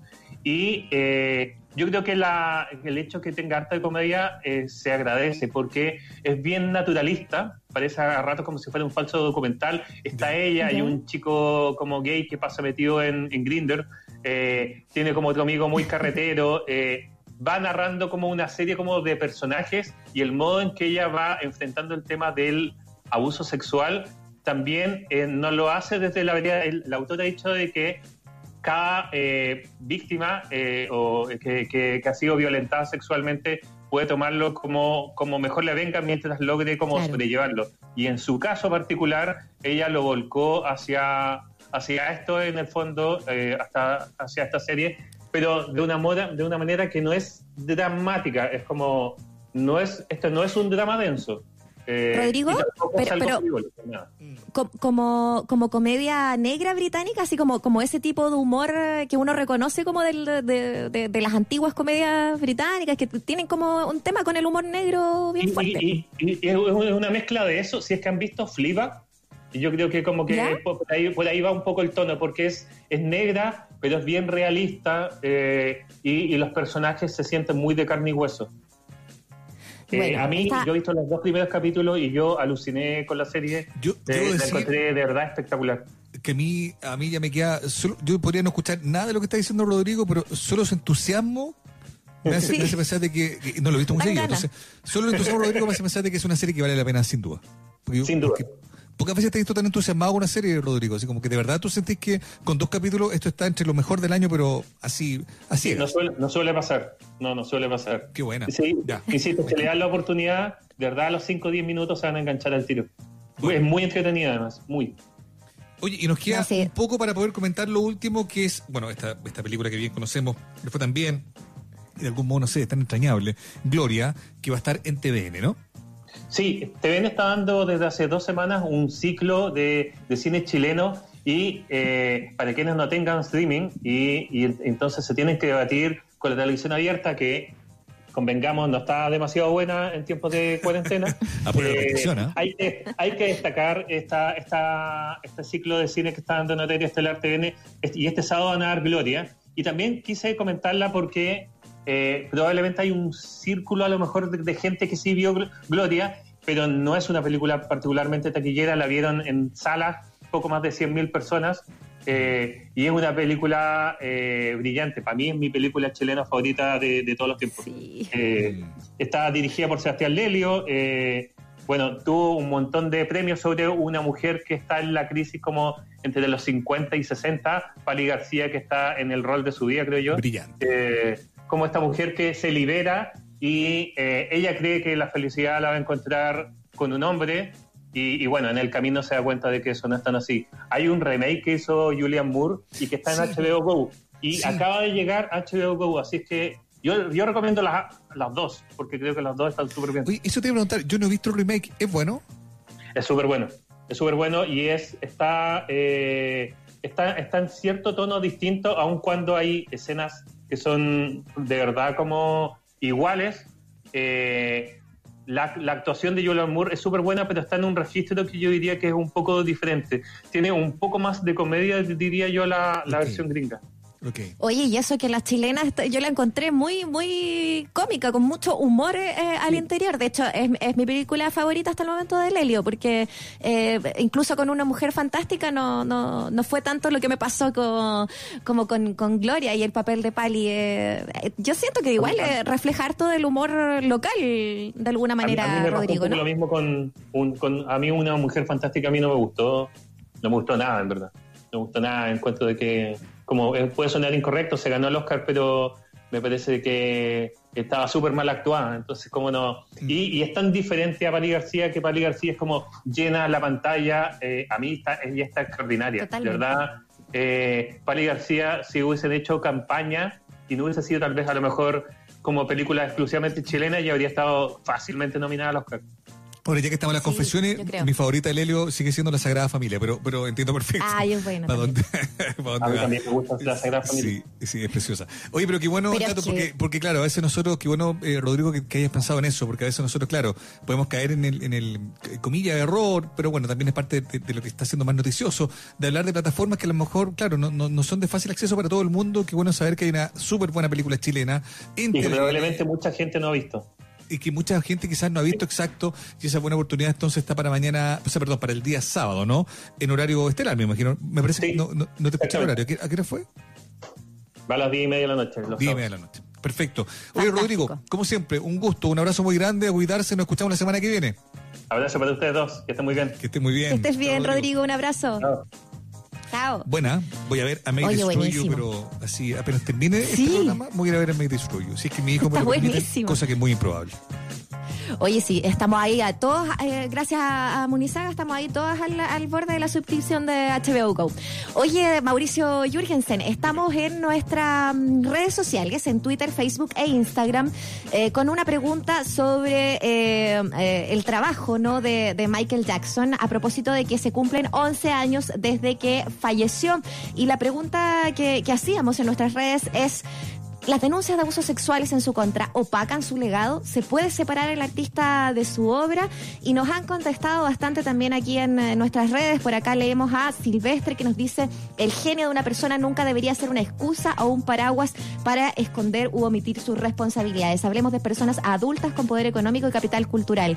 Eh, no se debe separar el autor de su obra. Otro eh, comentario nos dice acá Mauricio, totalmente de acuerdo con esa lógica de los errores. Tendríamos que quemar el legado de Neruda y solo los nazis queman libros. Eh, además, nunca se comprobó que sea culpable. Son algunos de los comentarios de nuestros auditores. Rodrigo por acá nos dice, se deben separar. Si bien era excéntrico, nunca se pudo demostrar juicio de por medio que era culpable. Yo vi el documental eh, Living Neverland y de verdad es solo morbo y cuatro horas de datos imprecisos. Para mí eh, es inocente. Las percepciones Sí. ahí de, de nuestro, nuestros porque- auditores también. Claro, porque es tan querido eh, Michael Jackson, fue, este, generó tal nivel de fanatismo que, que el fanatismo comienza, sabemos, ciega la gente y hace que a veces la evidencia más rotunda eh, pueda ser puesta en cuestionamiento. Pero interesante, es lo que queríamos provocar, derechamente, que hubiera un debate, que hubieran opiniones encontradas y es lo que estamos empezando a ver en redes sociales, siendo las 4 de la tarde con 29 minutos, ¿cierto? Bien. Exactamente, Mauricio. Y a esta hora, ahí justamente a esta hora vamos a irnos a música, a disfrutar de la programación musical de nuestro programa aquí en la 94.5 y nos quedamos escuchando a Columbia con este Trátame Bien, que ya lo presentamos en nuestro programa y lo escuchamos a esta hora en Escena Viva.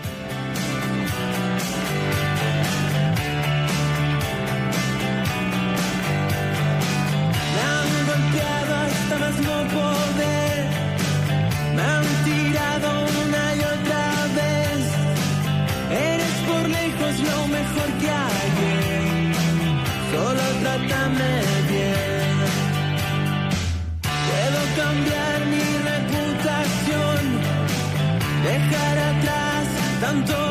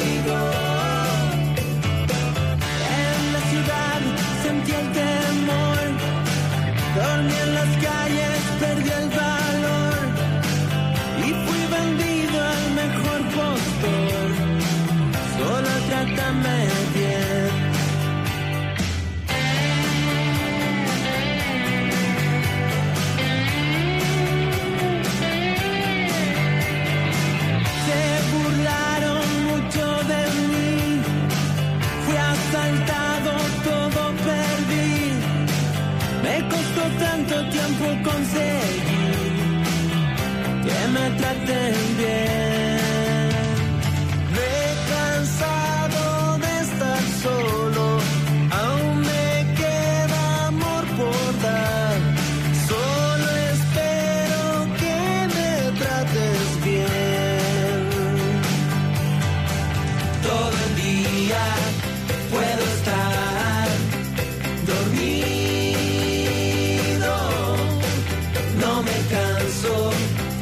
De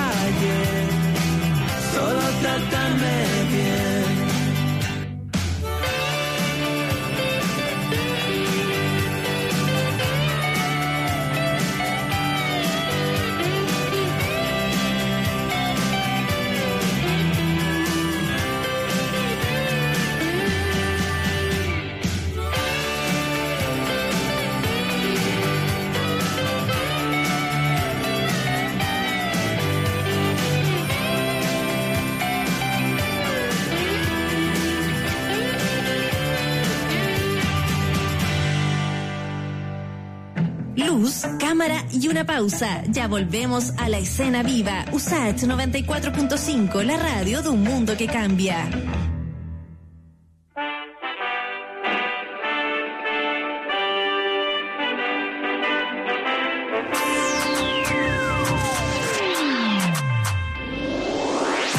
El mundo cambia gracias a la ciencia. En Radio USAT 94.5 FM Te contamos sobre los avances y descubrimientos en All You Need Is Lab con Ibelis Martel y Nadia Politis. Está dentro de los 15 países del mundo con mayor consumo de té. La académica de la USACH, Carla Toledo, explica de qué forma su investigación analiza componentes potencialmente cancerígenos en este tipo de infusión. Los hidrocarburos aromáticos policíclicos, pHs, son un grupo de más de 100 compuestos químicos que principalmente se forman por una combustión incompleta de la materia orgánica. Hay un grupo reducido, que es el que nosotros estudiamos, y que se le denominan de tipo carcinogénico, que pueden generar algún efecto a la salud humana. Se estudian tipos de té y hierbas a la venta en Santiago y de qué forma su elaboración en el exterior podría incidir en su composición química. El proceso de secado, es decir, que se da en estos campos en China y en India, ¿cierto? A gran escala, está muy cerca de las carreteras. Y esto pudiera ser contaminación, claro, del, tipo antropogénico, es decir, estos pHs viajan a través del aire y pueden terminar, ¿cierto?, en estas hojas que están a campo abierto. El análisis químico de la doctora Carla Toledo incorpora como innovación el uso de solventes biodegradables. Y esto permite trabajar en laboratorios con mucho menos tóxicos y menos riesgo para la salud. ¿ya? Y al ser biodegradables, entonces la cantidad de residuos generados es mucho menor. Durante cuatro años se estudiará los componentes potencialmente cancerígenos en infusiones de té y hierbas para esclarecer características de cosecha y composición de uno de los productos más consumidos en invierno por los chilenos. El mundo cambia gracias a la ciencia. Pronto volvemos con más noticias, descubrimientos y avances en All You Need Is Lab. En Radio USACH 94.5 FM con Ibelis Martel y Nadia Politis. Radio USACH, la radio de un mundo que cambia. La danza, el teatro y la música ya están de vuelta en la escena viva. USACH, la radio de una cultura que cambia. 4 de la tarde, 35 minutos. Seguimos haciendo escena viva aquí en la radio Sacha. Esto es Javier Amena, La Joya. Seguimos hasta las 5 de la tarde, 94.5. Estoy aquí pensando en el pasado, se vienen las imágenes al sol. Esa joya que un día encontramos, bella solo en mi imaginación. ¿Dónde está la joya, joya, joya? Y la fortaleza natural. ¿Dónde está ese brillo que le entrega a todo el que la quiere mirar? Yo, yo, yo, yo, yo, yo. Sí, sí, sí, sí. Na, na, na, na, na, ni. Na, na, na, na, na, ni. ¿Y dónde se encontrará? Dime, dime, dime dónde estará la joya, joya, joya se aparecerá. ¿Dónde estará la joya? Se me habrá caído en el centro de la discoteca.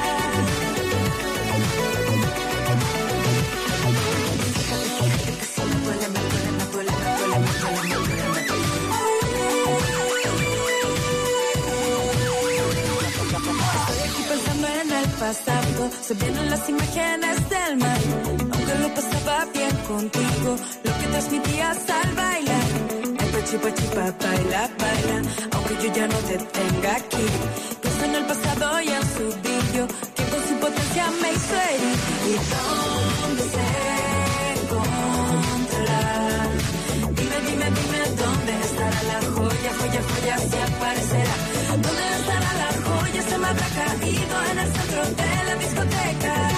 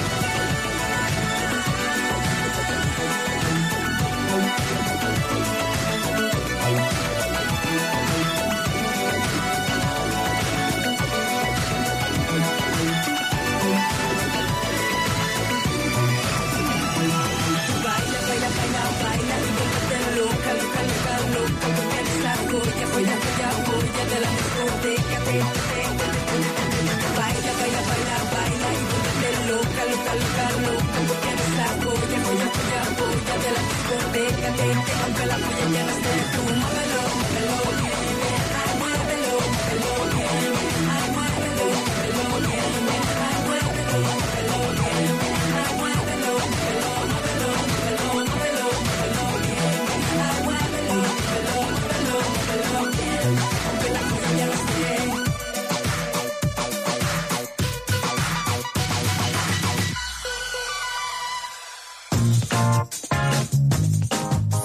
4 con 39 minutos. Disfrutamos de música, disfrutamos de conversaciones esta tarde en nuestro escena viva de la Radio Usach, la 94.5 FM y radiousach.cl, para que nos escuches desde cualquier parte del país y del mundo. Porque en estos momentos hace frío, porque además, eh, yo no sé qué voy a hacer, Mauricio, porque se me acabó el agüita para el mate. No sé, vamos a tener que cambiarnos entonces de, de bebidas. Vamos a tener que preguntar qué hacer. Tú y qué mejor que preguntárselo a él, a Miguel González Larragibel. Maldito barman está con nosotros al teléfono ya para poder hablar acerca eh, de aquellos tragos que nos sirven para el invierno. ¿Cómo estás? Hola, bien, ¿y tú cómo estás ahí? Bien. ¿Cómo va? Esperando bien? tus recomendaciones. ¿Cómo va la cosa? ¿Cómo va el encierro? ¿Cómo van Bien, esos, o sea, esos, videos que vais subiendo que, y que entusiasman y animan a tanta gente? ¿Eso ha- ¿Has tenido buena buen feedback, buena recepción de aquello? Sí, de hecho sí, bueno, ahora me pillan, justamente vengo a buscar 200 raciones de comida para entregar ahora en la calle. Eh, venía, de hecho, la mañana fui a La Vega, fuimos a comprar mercadería para la olla de Villa Francia Buena. y también aprovechamos a comprar unos sacos, unos quintales de poroto y cosas más porque vamos a armar unas canastas familiares para Mayoco en Peñaflor para unas familias de escasos recursos y con hijos con capacidades diferentes. Buenísimo. Qué a entregar eso, vengo a entregar eso y ahora que vamos a armar las cajas en la semana y aparte ahora vengo a buscar lo- los platos, la ración de comida que lo entregamos en el sector Barrio Yungay y Hospital Tra- eh, San Juan de Dios. El, eh, de alguna manera eso, eh, bueno, va- vamos a pedirte ese el dato porque de pronto podemos hacer también ahí para eh, dejar el dato a ver cómo se puede ayudar, ¿no? Ayudarte a, a- a- y colaborar con eso. Me, encantó que podamos eh, quizás tocar ese tema en algún momento también. eh, Cuando eh, ustedes quieran. Está bueno, está bueno, está bueno. Oye, vamos a hablar de algunas bebidas invernales eh, que, que nos ayuden, como decíamos, al frío, eh, especialmente en estos tiempos de, de- de confinamiento, de cuarentena. Y tú que eres el experto, queremos que nos digas eh, aquellos que son los más recurrentes. ¿Cuáles son? Así como traguitos tibios, tibios. eh, bueno, hace poco fue la noche de San Juan, ¿o ¿no? Claro que sí, 24 de Sí, junio. pues, ahí, anoche. ¿Cierto? No, an- Anoche. antenoche. Antenoche, 23 24. Antenoche. Sí, pues yo hace ya dos años como que no hacemos actividad para esa fecha, pero pues tú para la noche de San Juan siempre programamos con un grupo de amigos, ya sean donde podamos montar, montamos un fondo gigante y hacemos navegado, que el navegado es como el trago emblema que todos conocen, que es tibiecito, vinito, eh, naranja, canela, bien especiado, un poquito dulce, eh, que la verdad que también son cócteles que tienen poca graduación alcohólica, porque al calentarlos, como empieza a evaporar. ¿cachai?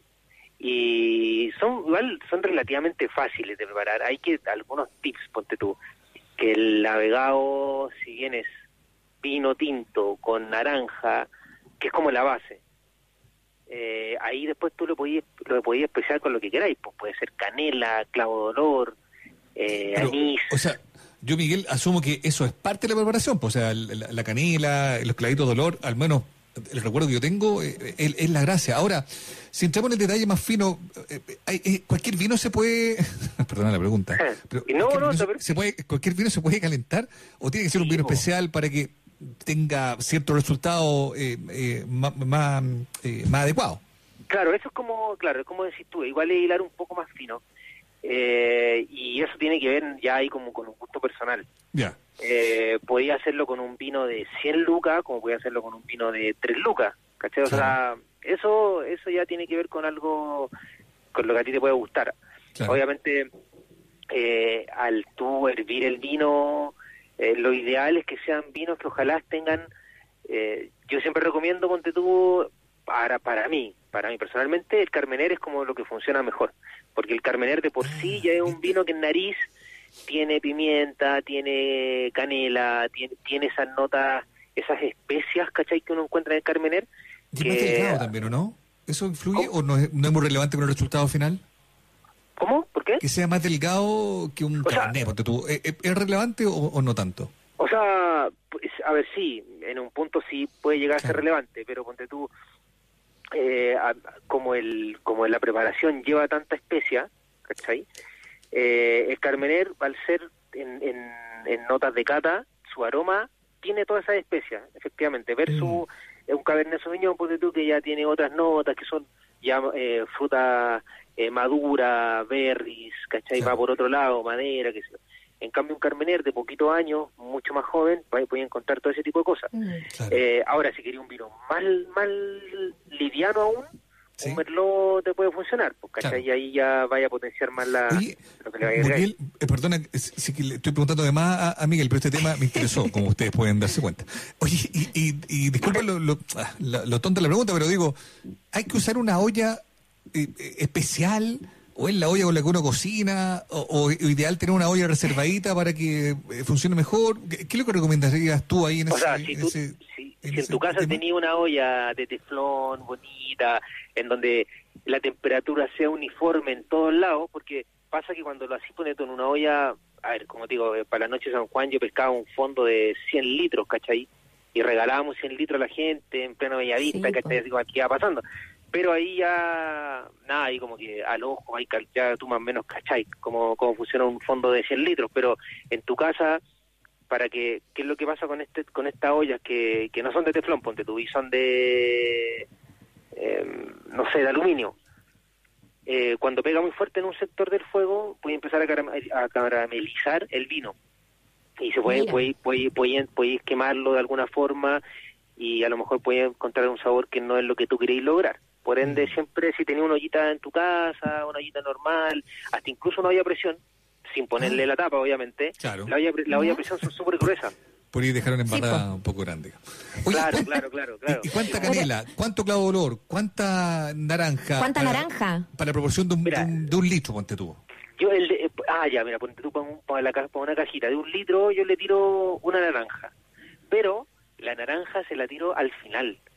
Pesco, por lo generalmente tomo el vino y solamente al vino le agrego la especia. Eh, dos ramitas de canela, eh, un clavito de olor. Yo como que trato de, de darles detalles muy muy poquitos, ¿cachai? Como que no le pongo exceso de nada.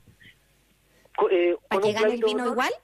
Claro, es que con un clavo de olor, yo creo, para mí, a ver, no estamos, es como que si le empezáis a tirar mucho, eh, vaya a terminar tomándote un, un pan de Pascua líquido, ¿cachai? Como que no. No pasa nada. No, es lo- no, No pasa no es lo que, no- no es lo que queremos, queremos sabor a vino. Eh, y por ende, lo que más le puedo tirar de todas las especias que uno puede encontrar es canela, que a mí me gusta la canela, ¿cachai? Ahora, lo dejo, donde tú, cuando ya empieza a tirar humo, ¿cachai? ¿Uno Ahí o, o la olla? O sea, cuando empieza a hervir, ¿cachai? cuando empiezan a ver más que humo, No, fue un chiste, vapor. Vapor. No, no, no, tenéis toda la razón. La gente que está escuchando puede el, consumo, malinterpretar. el consumo excesivo puede provocar cosas raras en uno. Sí, que es verdad.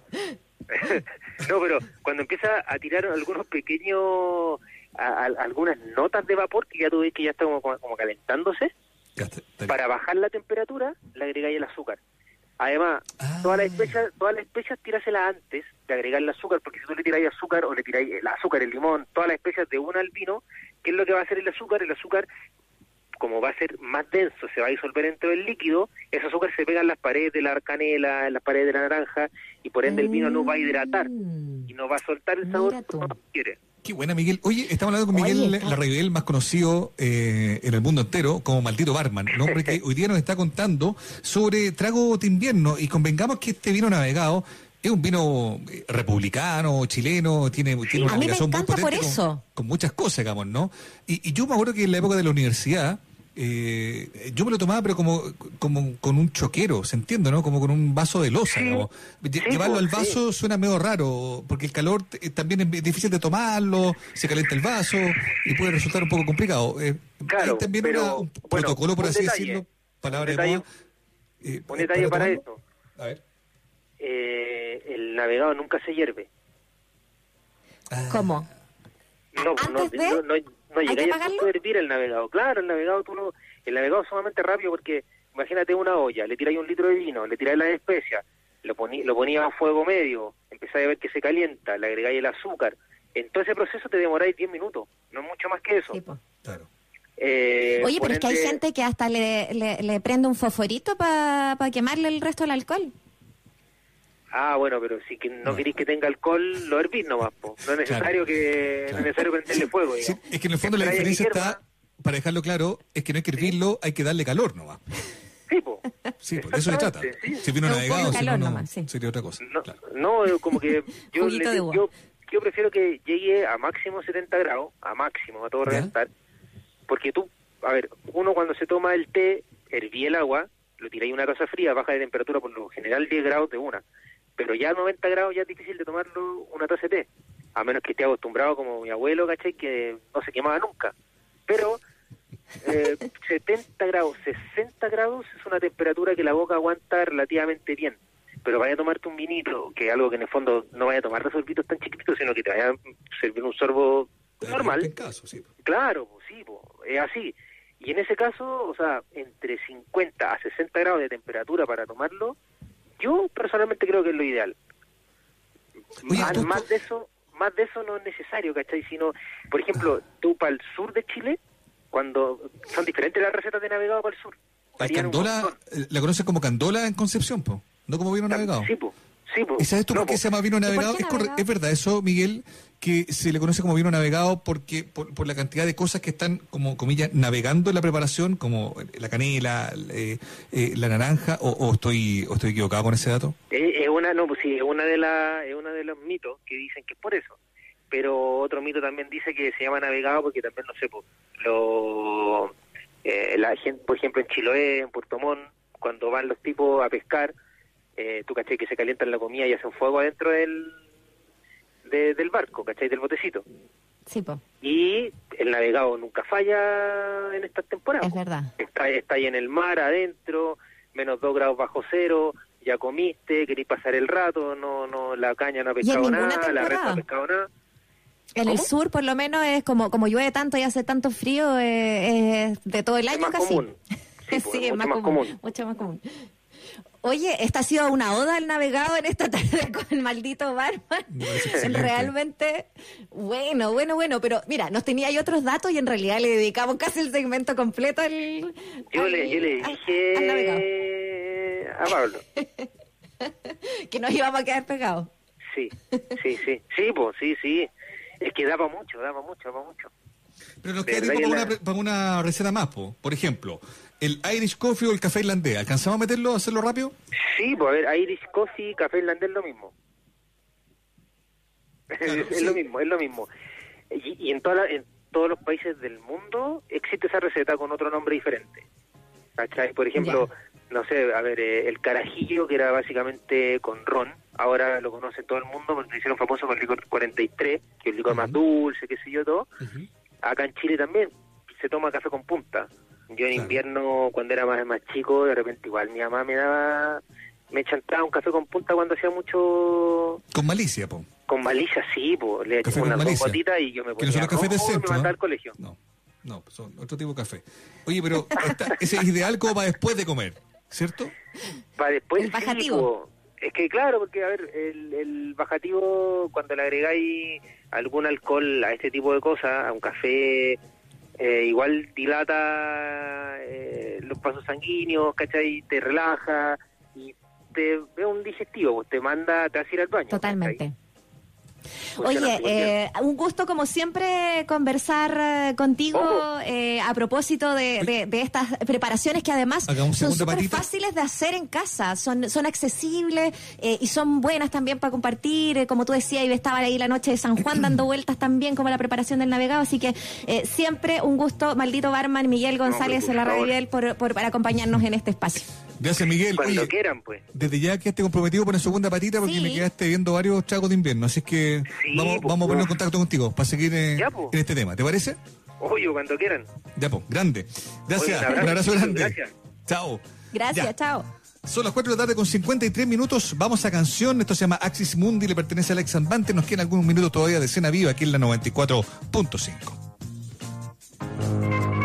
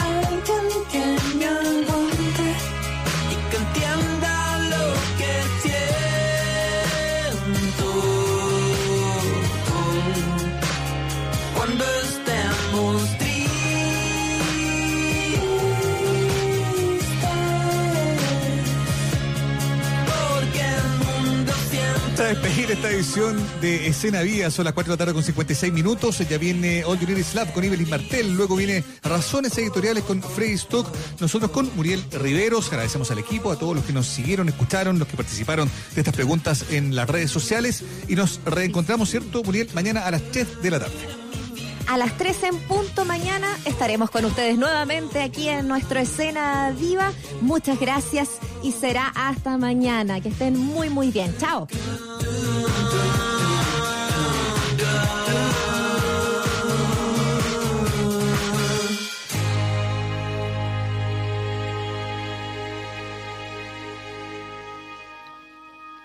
Durante dos horas fuiste parte de la escena viva. Un espacio pluricelular para la danza, el teatro, el arte y las grandes canciones. Nos encontramos de lunes a viernes de 3 a 5 de la tarde en la 94.5. USACH, la radio de un mundo que cambia. La radio que da cuenta de una escena viva.